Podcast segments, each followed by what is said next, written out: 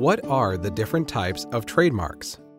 The term trademark describes any of the four types of marks that can be registered with the United States Patent and Trademark Office trademarks, service marks, certification marks, and collective marks.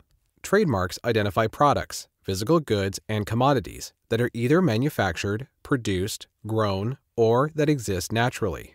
A trademark is a word, name, symbol, or device, or combination of these, used to identify and distinguish the source of that product.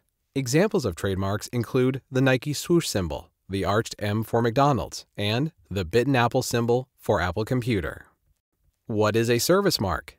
Service marks are exactly the same in principle as trademarks, except that the words, names, symbols, or devices identify and distinguish the source of a service.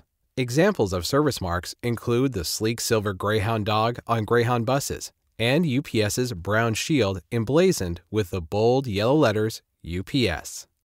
What is a certification mark?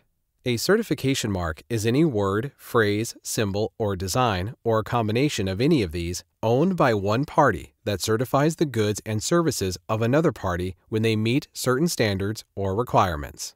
A certification mark identifies either the nature of a product or service, for example, that it meets the quality standards needed to receive the Good Housekeeping Seal of Approval, or the origin of products or services, as in the certification mark Washington State given to apples grown in that state.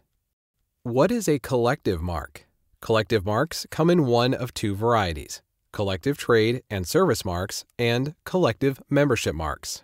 A collective trade or service mark is any word, phrase, symbol, or design that is owned by a cooperative, association, collective group, or organization and is used by its members to indicate the source of goods or services. An example of a collective trademark is the Girl Scouts logo seen on their iconic cookies every February. A collective membership mark, by contrast, is used to indicate that a person is a member of some organization, such as a trade union or an association like the Rotary Club, but is not used to identify the source of goods and services.